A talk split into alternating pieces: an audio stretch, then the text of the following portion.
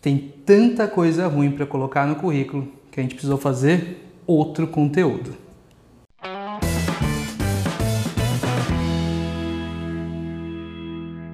Olá, meu nome é Wagner Steffen e eu ajudo as pessoas a encontrar, aceitar para aí sim perseguir seus objetivos de carreira. Esse é o Desafio Rápido, um quadro aqui no Desafio Certo voltado para os grupos marginalizados da sociedade, erroneamente chamados de minorias. Esses grupos, do qual eu faço parte como uma pessoa LGBTQIAP+, são grupos que têm uma maior dificuldade em encontrar, aceitar e perseguir objetivos profissionais por conta do preconceito. Porém, esse conteúdo é para todos e todo mundo é bem-vindo aqui. Dito isso, vamos falar sobre mais itens aí que não são bons de você colocar no currículo. O outro vídeo foi bem legal, mas é, tinha sobrado algum, acho que dois ou três tópicos, e quando eu mostrei o roteiro para algumas pessoas aí, foi retornado com alguns outros itens interessantes aí que outros colegas aí, recrutadores também é, perceberam que não é legal. Com esses itens eu juntei mais cinco itens aí que não são legais de colocar no currículo, ok? Bom, vamos lá. Antes da gente começar a falar dos itens em si, é sempre bom lembrar daquele velho ditado: nada é verdade e tudo é permitido. Aqui nós vamos falar de recomendações. Se você falar assim, não, eu vou colocar o item tal que você falou para não colocar, eu vou colocar no meu currículo porque tá bom, porque o consultor X me falou para colocar, porque eu contratei alguém e falou para colocar, porque eu vi um modelo na internet que falou para colocar. Pessoal, mais uma vez, a Desafio Certo não está aqui para dizer o que você deve fazer. Aqui a gente está para recomendar de acordo com a nossa experiência e sim, tá? De muitas outras pessoas aí com a mesma profissão. Esses roteiros que eu faço, eles não são só a minha opinião, tá bom? Eles passam pela mão de outras pessoas para a gente receber. Cada roteiro que eu faço é uma troca de ideias com pelo menos duas ou três pessoas.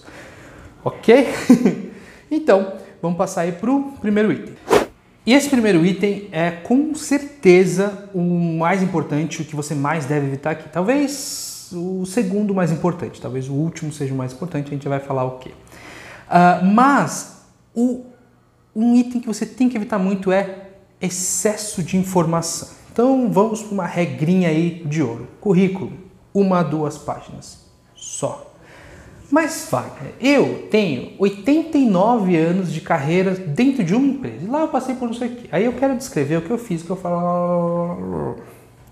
Ou, Wagner, eu tenho duas experiências diferenciadas. Eu já fui gerente de empresa na área de tecnologia e eu já fui professor de matemática na faculdade. Então tá, temos aí algumas, alguns questionamentos. De qualquer forma, duas páginas. é, para ajudar vocês. Primeiro, duas páginas não é duas páginas blocadas. Tá? Eu, eu, brinco, não faça currículo em prosa, né? Você não faz parágrafo no currículo. O currículo ele tem que ser agradável de ler e espaçado. Então, duas páginas, na verdade, de texto mesmo, tem menos que uma, tá bom? Ele tem que ser espaçado. Se você achar um modelinho na internet, geralmente é legal ter duas colunas, tá? E para quem falou que tem muita experiência, coloca mais recente. Para quem falou que tem duas experiências, tá legal, você tem duas experiências muito diferentes. Para qual emprego você está se dedicando? É para o emprego de gerente de multinacional ou é emprego de professor para a faculdade? Porque dependendo, você vai precisar fazer dois currículos, os dois bonitos, bem espaçados, só que um falando de uma experiência outro falando de outra. Tá bom?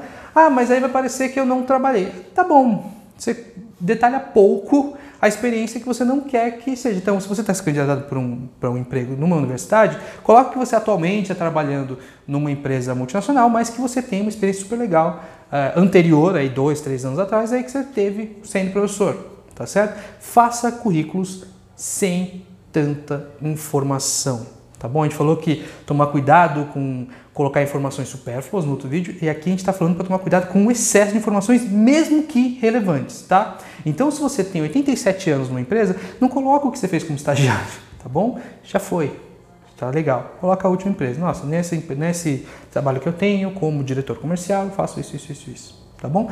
Se porventura alguém se interessar, ah, você teve projetos anteriores? O que você fez de interessante? Se você quiser citar na entrevista um projeto anterior à experiência atual, ok. Mas em geral, um currículo tem que ser bonito, legível e não prolixo, ok? Outro item, e talvez dessa lista seja mais polêmico, é pretensão salarial. Vamos lá. É, muita gente vai falar para você colocar.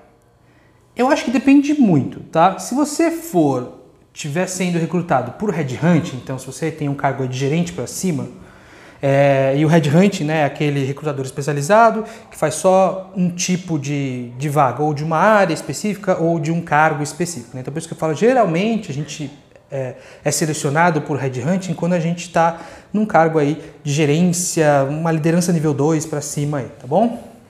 Se você está se aplicando para um emprego mais comum, mais tradicional, um emprego não de liderança, é, eu aconselho você a não colocar. Só coloque, minha recomendação, só coloque pretensão salarial se você estiver sendo, se um headhunter pedir o seu currículo. Aí você coloca, eu estou ganhando tanto, eu quero ganhar aí 15% a mais pelo menos com os mesmos benefícios mais ou menos aí a conta de papel que a gente faz.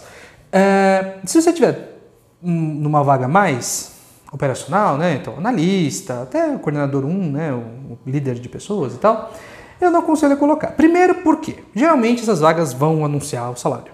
Então, é, se você quer ser só esperto, assim, a vaga anuncia, ah, esse salário é de 3.500 reais. Você fala, nossa, eu quero 3.500 reais também. é inútil estar gastando é, espaço do seu currículo. É, se você quer ganhar mais, pessoa provavelmente não vai querer te contratar. E se você quiser ganhar menos, é capaz da pessoa adaptar a oferta, sabe? Como a gente está no mundo capitalista e nem sempre as coisas são boazinhas. Então, às vezes, o trabalho é de 3.500, colocou lá 2.700 na sua pretensão e a pessoa fala, ah, aqui a gente paga 2.700.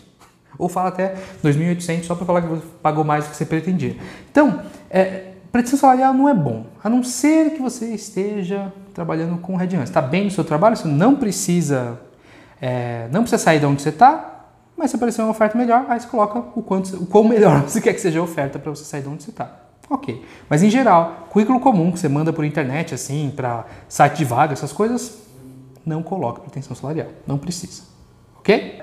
Só mais um detalhe né, ainda sobre pretensão salarial. Se você estiver sendo contratado por hunting, né, por um processo um pouquinho mais diferenciado, menos comum aí, normalmente essa pretensão salarial ela vai ser perguntada durante a entrevista. Então nem nem num processo de hunting é extremamente necessário que você coloque sua pretensão salarial, a não ser que, claro, o headhunter te peça isso, né? Se não pedir, até eu sugiro que nem assim mande pretensão no currículo, tá? Geralmente vai ser, é, vai ser discutido aí nas primeiras entrevistas ou mais ao fim do processo, ok? E aí, uma coisa que as pessoas vão ficar ultrajadas, depois elas vão entender. Não coloque referências profissionais. Aí você, ah, mas como assim? É uma coisa que pedem, todo mundo pede e tal, não sei o quê. Vamos lá. Se você colocar referência profissional, então, ah, você quer saber mais sobre o meu desempenho profissional? Fale com fulano.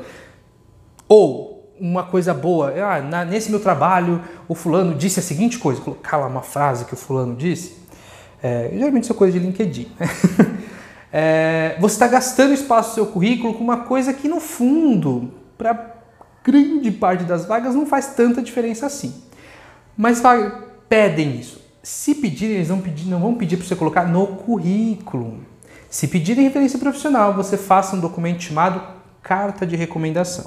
Essa carta de recomendação, alguém que trabalha com você, preferencialmente seu líder direto, vai fazer uma recomendação para você escrita dizendo as coisas que você é bom.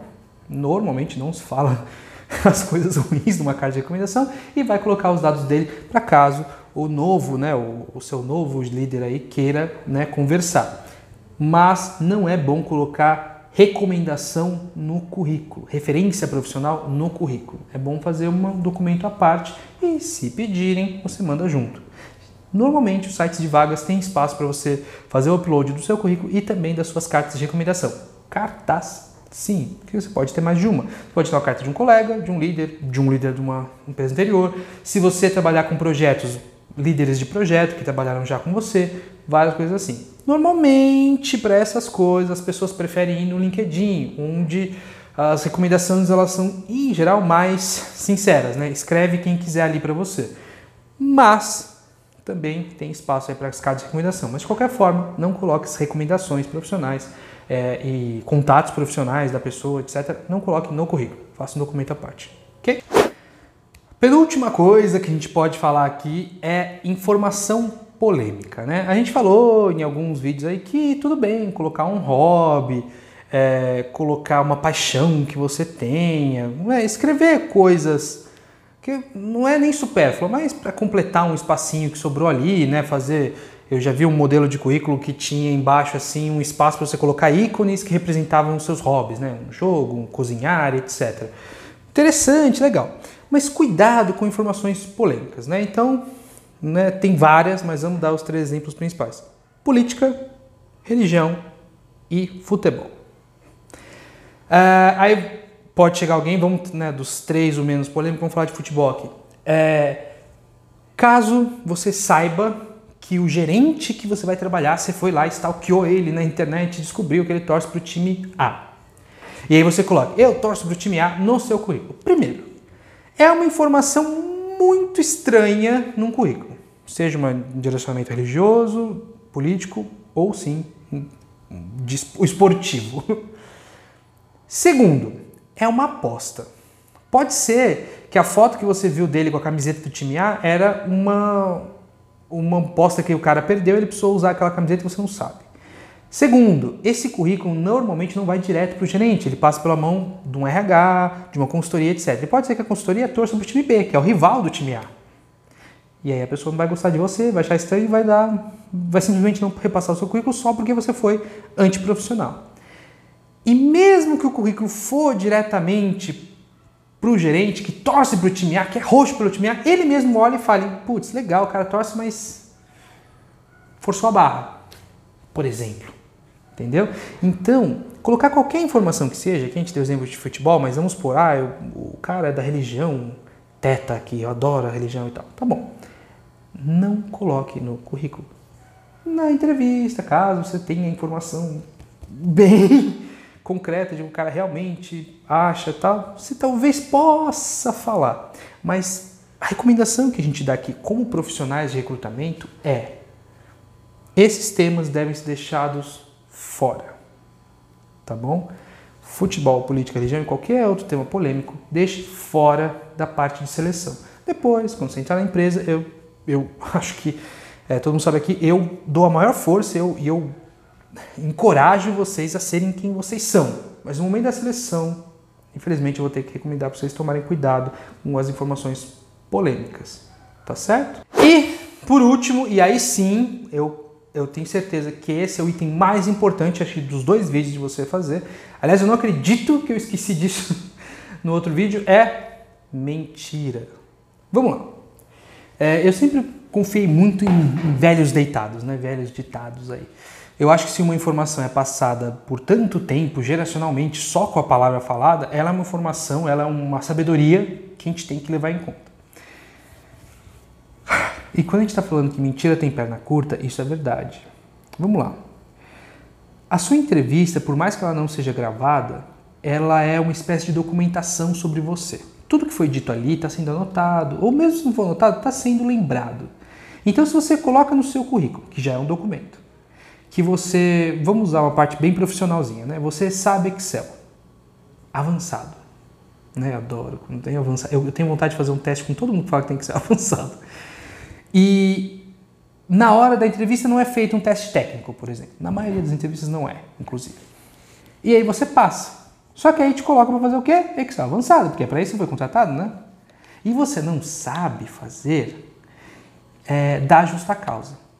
Na hora, assim. Mas você não falou na entrevista que sabia? Ah, não, não falei, tá. Não, mas estava no seu currículo, não estava? A pessoa puxa o seu currículo no e-mail. Rapidinho, assim.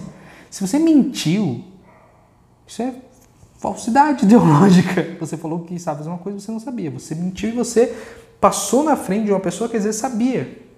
Então, mentira. Profissionais como essa que a gente deu exemplo, ou qualquer outra que seja, falar que mora num bairro e não mora, mentir de repente, e eu sei que isso é um reflexo da sociedade machista, mas mentir um estado civil, por exemplo, falar que é casado não é, falar que é solteiro não é, tudo isso pode ser levado como uma mentira, falsidade, e você pode ser levado a uma justa causa. Então, qualquer mentira que seja, da mais bobinha que não tem nada a ver, até uma mais séria, como mentir uma, um, algo necessário para fazer aquele trabalho, isso é visto com péssimos olhos e você fecha mais do que aquela porta tá bom? Você além de ser demitido por justa causa, de repente foi uma consultoria que fez, aquela consultoria vai te marcar, tá? Então mentiras, não. Mentira não tem lugar na vida, mas especialmente quando a gente está falando do processo de seleção, não minta em momento algum. Ok? Então era isso, pessoal. Quero agradecer esse tempo aí que vocês passaram comigo. Se você está assistindo esse conteúdo pelo formato de podcast, por favor, acompanhe a gente nas redes sociais, elas estão todas aí descritas no, na descrição do episódio. Se você está acompanhando esse conteúdo por vídeo, vão aparecer aqui na tela agora as nossas redes sociais, então acompanhe a gente para ajudar. De qualquer forma, deixe um like, um gostei, deixe um comentário, a gente sempre vai ler e responder a todos os comentários.